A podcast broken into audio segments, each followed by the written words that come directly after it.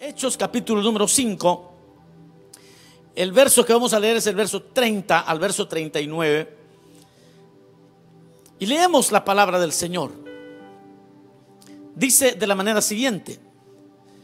El Dios de nuestros padres levantó a Jesús, a quien vosotros matasteis colgándole en un madero. A este Dios ha exaltado con su diestra por príncipe y salvador para dar a Israel arrepentimiento y perdón de pecados. Y nosotros somos sus testigos. Y nosotros somos testigos suyos de estas cosas. Y también el Espíritu Santo, el cual ha dado Dios a los que le obedecen. Ellos, oyendo esto, se enfurecían y querían matarlos. Entonces, levantándose en el concilio un fariseo llamado Gamaliel, doctor de la ley, venerado de todo el pueblo, mandó que sacasen fuera por un momento a los apóstoles. Y luego dijo, varones israelitas, mirad por vosotros lo que vais a hacer respecto a estos hombres. Porque antes de estos días se levantó Teudas, diciendo que era alguien. A este se unió un número como de 400 hombres.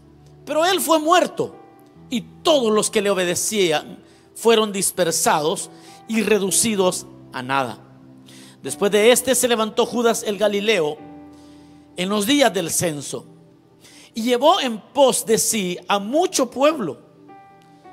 Pereció también él y todos los que le obedecían fueron dispersados. Y ahora os digo, apartaos de estos hombres y dejadlos. Porque si este consejo o esta obra es de los hombres, se desvanecerá. Mas si es de Dios, no la podréis destruir. No seáis tal vez hallados luchando contra Dios.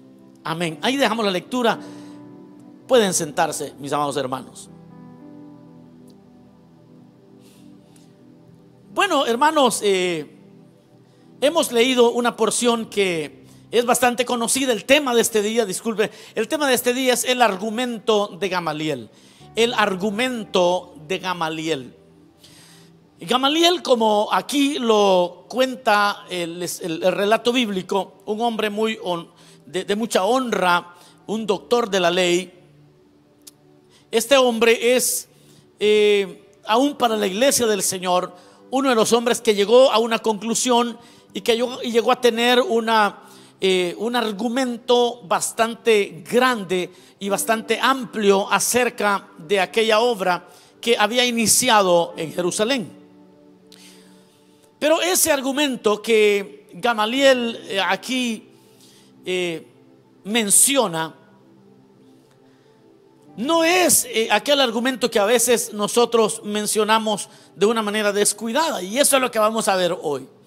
Porque una y otra vez yo he escuchado a personas decir acerca de que si, si la obra es de Dios va a avanzar y si no va a permanecer y si no es de Dios entonces se va a desvanecer. Pero eso es como minimizando la comprensión de lo que Gamaliel realmente entendía. ¿Qué es lo que realmente él estaba argumentando? ¿Por qué le digo esto? Porque hay muchas obras, voy a decir, o hay muchas aún religiones que a pesar de no ser Cristo el centro de ellas, como lo puede ser el Islam, verdaderamente que han sobrevivido eh, centuries, han sobrevivido eh, siglos tras siglos y entonces, si el argumento de Gamaliel eh, es únicamente el hecho de que lo que permanece es de Dios, entonces bien se pudiera pensar que ser musulmán, ser eh, del Islam, eh, es como han permanecido, también es de Dios. Pero también no solamente el Islam, sino que así hay otras religiones que seguramente usted sabrá que no glorifican a Dios, pero que han permanecido en el tiempo. Si esa fuera la única, el único argumento, entonces quedamos como cualquier otro grupo ¿qué permanece en el tiempo? Los partidos políticos, los republicanos han permanecido también por cientos de años ya. Y pudiéramos decir, ah, pues entonces eso es de Dios. Y todo lo que permanece es de Dios. Pero hay cosas malas que permanecen que no son de Dios. Entonces, ¿será que el argumento es simplista de parte de Gamaliel? Veámoslo por un momento aquí y entonces vamos a glorificar al Señor cuando entendamos realmente lo que este doctor de la ley llegó a entender. Ahora, ¿cuál era el argumento o cuál es el argumento de Gamaliel? Quiero comenzar diciendo que el argumento de Gamaliel se basaba en la personalidad única del crucificado. Se basaba en esta personalidad única de, de Cristo. Porque él acaba de escuchar a Pedro dar una, una defensa acerca de la posición de ellos, porque los habían, los habían echado presos a los apóstoles y querían matarlos. Y bueno, allí la lectura dice que ellos al oír las palabras que Pedro estaba hablando, realmente querían matarlo. Se, se enfurecían porque Pedro les empieza a decir en el verso número 30, el Dios de nuestros padres levantó a Jesús, a quien vosotros matasteis colgándole de un madero. Y luego procede a decir, a este Dios ha exaltado con su diestra por príncipe y salvador para dar a Israel arrepentimiento y perdón de pecados. Y nosotros somos testigos suyos de estas cosas. Y también el Espíritu ha sido dado a todos los que le obedecen. Pero dice el verso 33, ellos, oyendo esto, se enfurecían y querían matarles. Es decir, que cuando todo aquel movimiento cuando Pedro dice, nosotros somos testigos, ustedes mataron a, Jesús y el Señor, Dios lo levantó, con poder lo ha levantado, lo ha exaltado para dar perdón de pecados. Entonces cuando ellos oyen eso se, enfurecen, excepto Gamaliel. Y Gamaliel toma las palabras de Pedro y llega, hermanos, a una de las conclusiones más extraordinarias que usted va a encontrar en la Biblia de alguien que no tenía la revelación por el Espíritu. Aunque Dios tuvo que ver en esta conclusión a la que llegó Gamaliel. Porque todo lo que el hombre tiene lo recibe de Dios. Entonces, este hombre basa su razonamiento en la personalidad de aquel que había sido crucificado.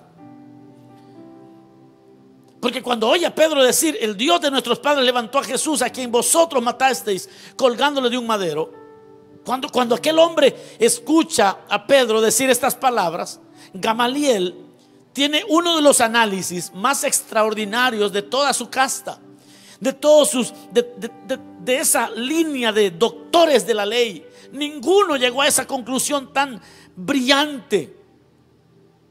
¿Por qué? Porque Gamaliel el argumento de Gamaliel no es sencillamente que lo que permanece es de Dios. El argumento de Gamaliel es el siguiente. Cuando toma la declaración de Pedro, elabora un argumento y el argumento es este. Aquel que había muerto crucificado tenía características muy peculiares. Tenía características tan peculiares, por ejemplo, este, este hombre que había muerto en aquella cruz bendijo a los que lo herían, bendijo a, sus, eh, a, sus verdugos. Eso para Gamaliel, para, Gamaliel tiene como un sentido extraordinario, porque e, e, él hace la comparación entre Teudas y entre eh, este Judas el Galileo que él menciona, que estos hicieron también sus grupos y esos grupos se levantaron, pero una vez que estos líderes religiosos o líderes políticos habían muerto, hasta ahí llegó todo, no surgió nada más. Pero estos hombres habían muerto peleando contra el sistema de una manera quizás hasta violenta. Y entonces eh, Gamaliel dice, momento, tengan cuidado, ¿qué van a hacer con estos hombres? Porque estos hombres están siguiendo a alguien que, tuvo una personalidad muy distinta. Es este, este hombre que murió en la cruz del Calvario hizo lo que Teudas no pudo hacer, hizo lo que Judas el Galileo no pudo hacer. Y es que quizás, quizás Gamaliel estaba como absorto ante la realidad de alguien que en lugar de maldecir a sus verdugos, los pudo bendecir. El argumento es que ese Jesús que había muerto perdonó en lugar de maldecir. O sea, ¿cómo puedes pelear contra aquello? ¿Cómo puedes cometer más errores para Gamaliel? Para Gamaliel, si ya cuando Teudas había muerto, si ya cuando Judas el Galileo había muerto, realmente toda su filosofía se había disipado. Pero contrario a estos dos primeros, los seguidores de Jesús no solamente que no se habían disuelto, que el movimiento no se había disuelto, sino que encima de eso estaban haciendo milagros en nombre del Señor y se habían fortalecido. Y entonces el argumento de Gamaliel viene siendo algo, algo bastante, es que tuvo que haber una revelación de Dios sobre este hombre para entender que no se puede pelear contra aquello.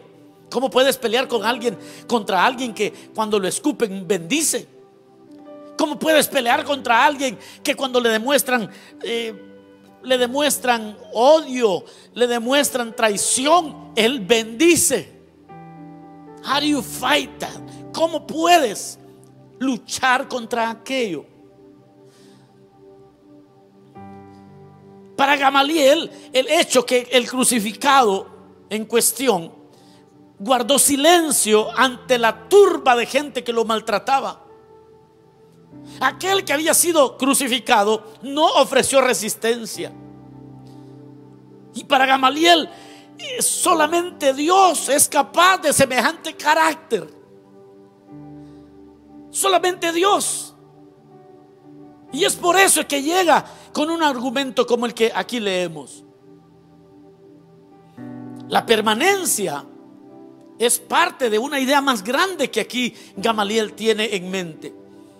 La permanencia más el carácter de Cristo. Es decir, que no vale solamente permanecer, sino es la permanencia a causa del carácter de Cristo. Lo voy a repetir, el argumento de Gamaliel es la permanencia más el carácter de Cristo. Una vez más, el, argumento que Gamaliel está utilizando es la permanencia, pero considerando el carácter de Cristo.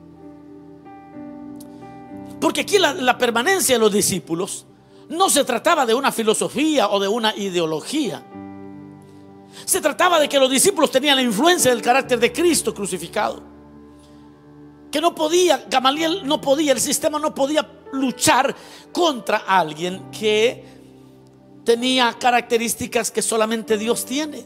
Un carácter que solo Dios tiene. Y Gamaliel lo logra entender y por eso dice, momento, no hagan nada contra estos hombres porque contra ese carácter es bien difícil que ganemos, porque no se puede destruir eso. Es imposible.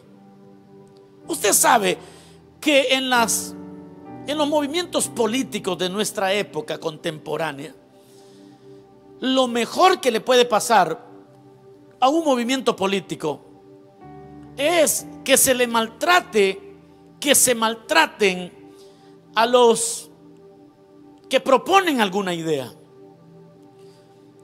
Supongamos que la policía, por ejemplo, en lugar de reprimir a los movimientos de Black Lives Matter, por ejemplo, en lugar de reprimir, los dejaran que ellos mostraran sus verdaderos colores. Ese sería lo peor que les pueden hacer. Lo mejor que les pueden hacer es golpearlos. Lo mejor que les pueden hacer es detenerlos lo mejor que les pueden hacer es meterlos a la cárcel porque ellos se sienten, se sienten que son verdaderamente perseguidos por un ideal bueno. E-, esa es la lógica de ellos. E-, esa es la lógica. Pero como humanamente es bien difícil entender los caminos del Señor. Humanamente es muy difícil que alguien en su razonamiento terrenal logre entender eso. Se necesita la revelación de Dios. Se necesita entender que la no resistencia, que, la no violencia es más poderosa que la violencia. Para eso se requiere cierta revelación de Dios. Pero bueno, no me voy a adentrar mucho en el tema, eso lo, lo traigo a colación únicamente para entender que la permanencia de la iglesia y la permanencia de los discípulos de Cristo no solamente tiene que ver con mantenerse por, por muchos años, sino con tener la influencia del carácter de Cristo. Los que permanecen realmente tienen la obra de Cristo sobre sus vidas. Los que logran permanecer sirviéndole al Señor año tras año. Lo que han descubierto es que el carácter de Cristo se va formando más y más en sus vidas. Porque de otra manera en, este, esta jornada del Evangelio no se puede, no se puede permanecer. Aquellos que, aquellos que permanecen sufren desprecios, pero ya aprendieron de su Señor. Los que permanecen en este, camino del Evangelio sufren desprecios, pero ya vieron cómo el Señor sufrió desprecios y hasta sienten gozo cuando lo desprecian por amor a Cristo y que por causa de seguir a Cristo, cuando, cuando ellos los, los desprecian, ellos se sienten que están unidos más que nunca al Señor. Cuando un creyente entiende el argumento de Gamaliel, se siente honrado de ser rechazado por, por ser creyente. Y que cuando en un lugar dicen, ah, este es creyente, córranlo. En lugar de estar triste, el creyente dice, gloria a Dios, qué bueno que me parezco más y más al Hijo de Dios. Los que permanecen no basan su permanencia en las respuestas positivas de Dios, porque a veces Dios no nos responde positivamente. A veces oramos y la respuesta es como que si Dios estuviera sordo. Yo no sé cuántos han estado en ese, en ese valle donde no hay respuestas. Y uno llora y clama y se desespera y no hay respuesta. Y en esa desesperación comienzan a leer el Evangelio de Juan. Empiezan a leer los evangelios y llegan al momento donde en el Getsemaní Jesús está solo, está orando, le pide al Padre, Padre, si es posible, pasa de mí esta copa, pero que no se haga mi voluntad, sino la tuya. Y el Padre ni una sola palabra. No le responde para nada. Y es ahí donde el discípulo que permanece aprende de su Señor. Que nosotros no estamos aquí porque el Señor nos da todos nuestros caprichitos. Aleluya, alábele que Él vive. Si puede todavía alegrarse allí, allí en su casa, dígale a los que están allí, te están hablando, dígale. Esto es para ti también. Es que, ¿sabe algo? Los que no permanecen, cuando, cuando el Señor no les responde en algo, piensan que Dios no es real, piensan que Dios no existe, piensan que mejor para qué seguir sirviendo al Señor. Y eso los desanima. Pero mira el razonamiento de Gamaliel. Gamaliel dice, si esta obra es de, es de, es de Dios, si esta gente tiene el carácter del mismo que crucificaron, a estos no los van a poder vencer nunca. Aleluya. Ahora sí está entendiendo el argumento de Gamaliel. No es solamente la permanencia, es el carácter del crucificado. O sea, no, esta gente no está basando su permanencia en que Dios, si, el Señor me responde, voy a servirle para siempre. ¿Y qué si no te responde? Así como no le respondió a Jesús. Los que permanecen en sirviendo al Señor, amando al Señor, el dolor no los hace desistir. Porque aun cuando a Cristo le dolió y aun cuando sufrió la corona de espinas, no lo hizo desistir. Y los que tomamos en Cristo la inspiración, el argumento de Gamaliel era ese. Que no se han, que no se han dado cuenta cómo trataron al que crucificaron. ¿Ustedes creen que van a hacer desistir de que estos le sirvan al Señor? ¿De que esta gente le sirva al Señor? ¿Ustedes creen que matándolos los van a detener? ¿Que no, se, han aprendido la lección? ¿Que aquel que fue crucificado pudo bendecir a sus, verdugos? ¿Pudo bendecir a los que los perseguían? ¿Pudo ser de bendición? ¿Ustedes creen que con la violencia vamos a detener a esta gente que le sirve a Dios? ¿Ustedes creen que con el dolor lo vamos a detener? ¿Ustedes creen que una pandemia lo va a detener? Alábele. Si usted honra, si la obra que hay usted es de Dios, alabe al Señor ahí en su casa. Ese es el argumento de Gamaliel. El dolor no los hace. A estos no los vamos a detener. Porque estos traen la misma sangre, los han rociado con la misma sangre de aquel que estuvo allá crucificado. Deténganse, no vamos a poder. Los que permanecen fieles al Señor año tras año saben quedarse muchas veces solos si es necesario, pero no retroceden, aunque nadie esté con ellos. Porque Cristo se quedó solo y nadie estuvo con él. Y aprenden de él. Y cuando sienten que nadie más, ni una llamada por teléfono, nada. Pero cuando alguien no tiene la obra del crucificado, al, primer desaire que, que sufre, hasta llegó. Mire hermano, que me dio gripe y nadie me llamó, así que yo a esa iglesia no vuelvo. Esa obra era saber de quién, pero no era del crucificado. Todos aquellos que se han hallado, más que se han hallado en un momento solos y no desistieron, es porque llevan la obra de aquel, de aquel que estuvo solo, pero jamás desistió, permaneció y cualquiera que lleve esa obra en su corazón también permanece. Los que permanecen, mis amados hermanos, realmente no son no son superhumanos. Las personas que cumplen 20 años de servicio al Señor y, sin interrupción no, no son superhumanos, sino que viven rendidos a los pies de aquel que es poderoso para sostenerlos. No es que digamos, ay hermano, yo tengo 28 años sirviéndole al Señor, porque mire, yo soy fuerte. No, que cuenten sus historias, las veces que se sintieron decepcionados, las veces que se tiraron allá a los pies de Cristo, pensando que ya nada valía la pena. Y de ahí el Señor envió su espíritu y los fortaleció y los levantó. No, no son superhombres, no son supermujeres, sino que han aprendido a vivir allí rendidos delante del Señor, delante de aquel que sí puede sostenerles. Los que permanecen de acuerdo a lo que Gamaliel, Gamaliel estaba entendiendo, los que permanecen toman consuelo en medio del dolor y siguen así como Cristo siguió con el plan eterno. Esos los que permanecen en medio del dolor toman consuelo.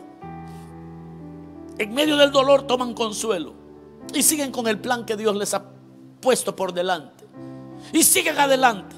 Gamaliel dice, ¿cómo van a poder detener si estos son de la misma sangre de aquel que todo el dolor infringido sobre él no lo pudo, no lo pudieron detener? How can you stop someone? ¿Cómo vas a poder detener gente que adoran a uno que ni con la frente herida, con su costado latigado, con su barba que le habían arrancado, con sus pies heridos, colgado, herido de sus manos, de sus pies y de su costado, no desistió. Para Gamaliel todo tenía lógica. Don't even try, le dice, no, no le busquen más a esta gente, a los que permanecen, tienen una inspiración de ese crucificado. Y ahí ellos van a seguir con el plan. A estos no los va a detener nadie. Los que permanecen aman su iglesia así como Cristo la amó. No porque la iglesia sea perfecta. Ya hemos hablado de esto otros días. No porque la iglesia sea perfecta, sino porque por ella murió el Señor, así imperfecta como es. y no van a desistir. Y usted lo va a hallar de diáconos. ¿Y, cuántos años pasaron? Ah, ya pasaron 20 años. ¿Y, dónde está? De diácono está. Ya con el pelo cano. Ya con las arrugas bien formaditas. Con algunos dientes postizos. ¿Y qué está haciendo el hermano? Ya 30 años, 40 años. Diácono, diaconiza. Y quizás la pregunta que surge es, ¿pero y cómo le ha hecho? Ah, acuérdese el argumento de Gamaliel. Que Gamaliel dice, si esta obra es obra de aquel que lo sufrió todo y no desistió, a esto no lo va a detener nadie.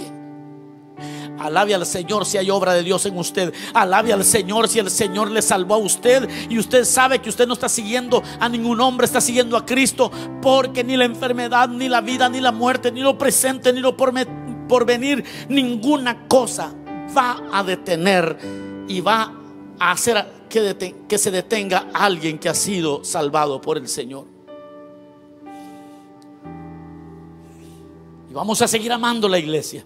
Hermano, pero es que mire, tiene muchos errores. Y yo conozco un hermano, sí, yo conozco a muchos que sí son fieles. Porque el que quiere ser fiel siempre encuentra gente fiel a quienes imitar.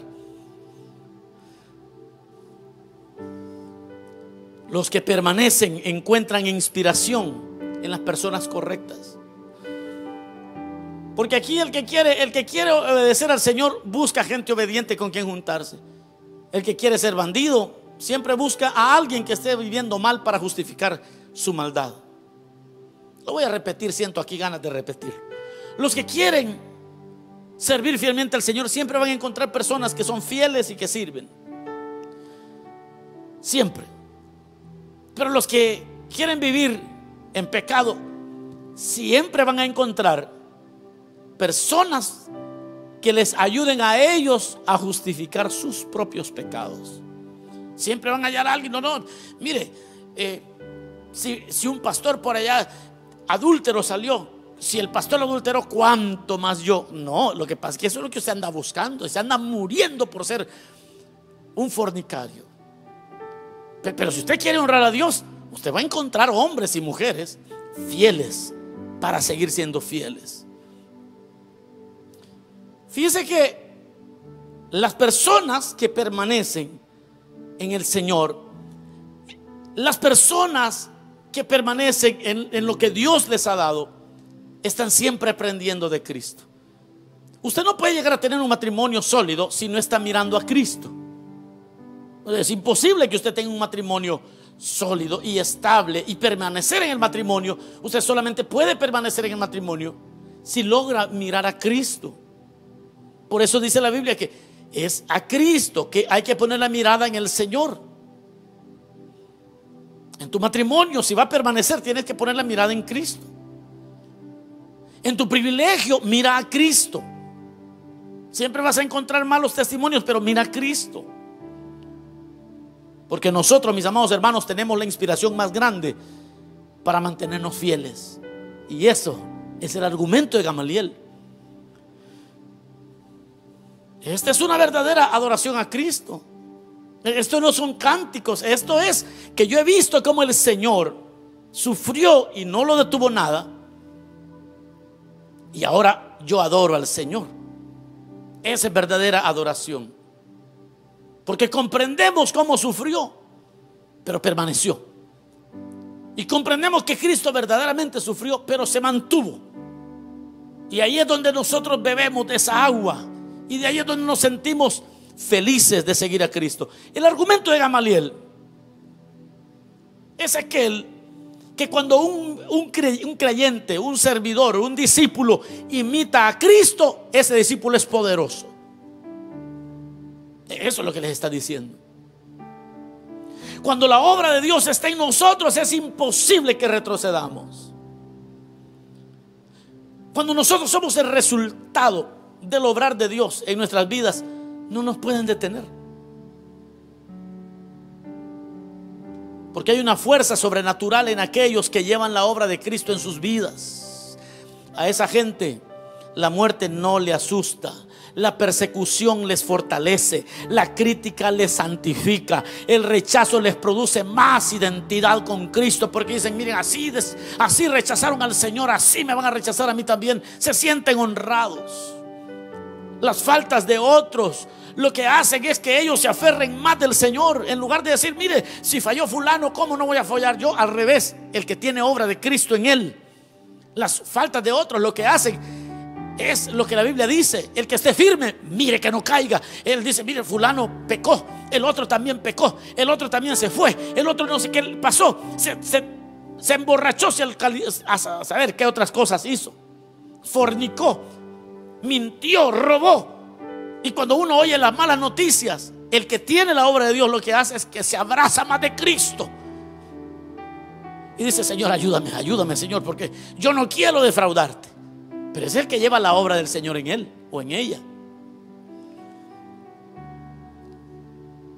Aquellos que llevan la obra de Cristo en sus vidas, a esa gente, las calumnias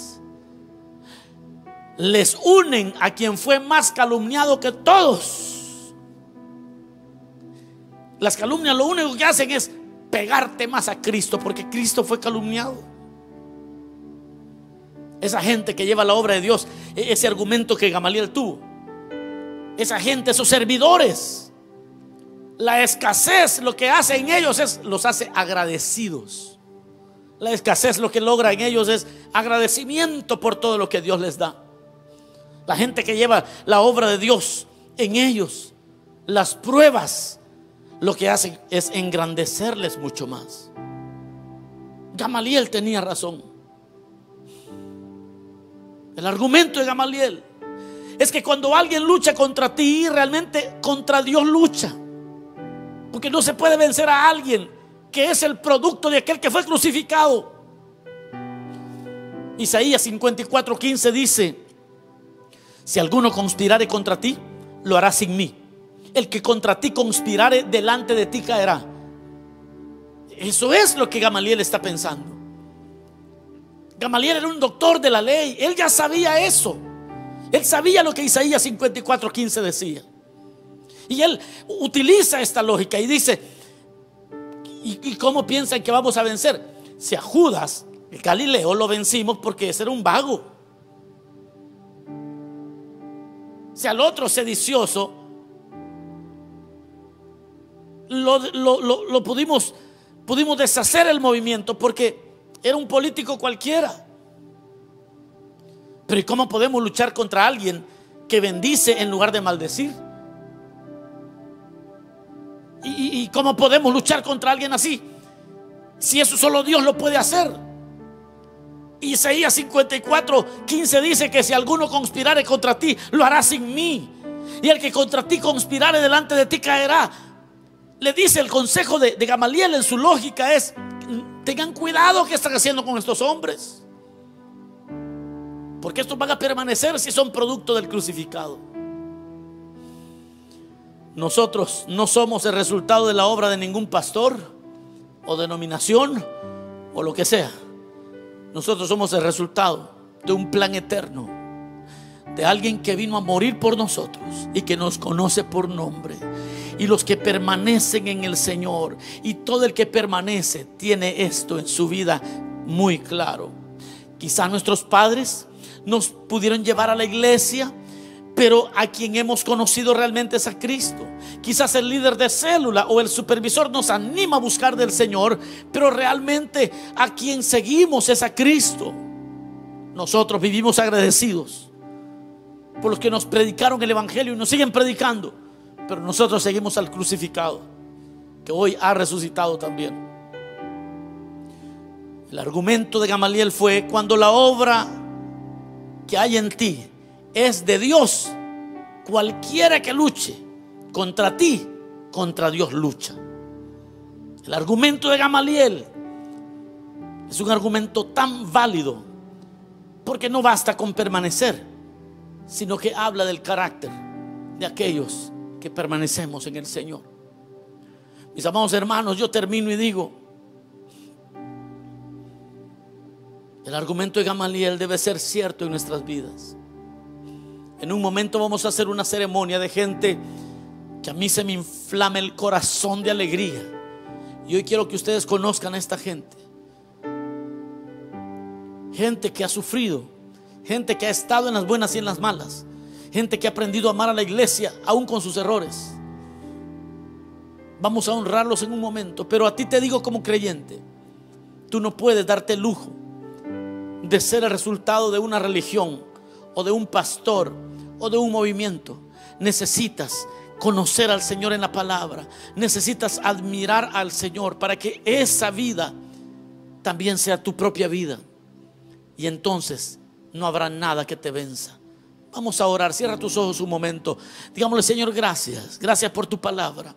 Gracias, Señor, porque esta palabra nos hace libres, nos consuela, nos anima. Gracias por todos aquellos que a través del tiempo han permanecido. Y eso habla de esa obra que hay en ellos, Señor, que en medio de dificultades a veces no ha respondido como nosotros queremos, Señor, pero, pero de todas maneras te amamos. Porque aprendemos de ti, Señor amado. Porque cuando tú oraste al Padre por Lázaro, Él te contestó. Cuando, cuando tú oraste al Padre por otros, contestó. Pero cuando oraste una vez para que pasara de ti la copa, el Padre no respondió, pero tú continuaste adelante.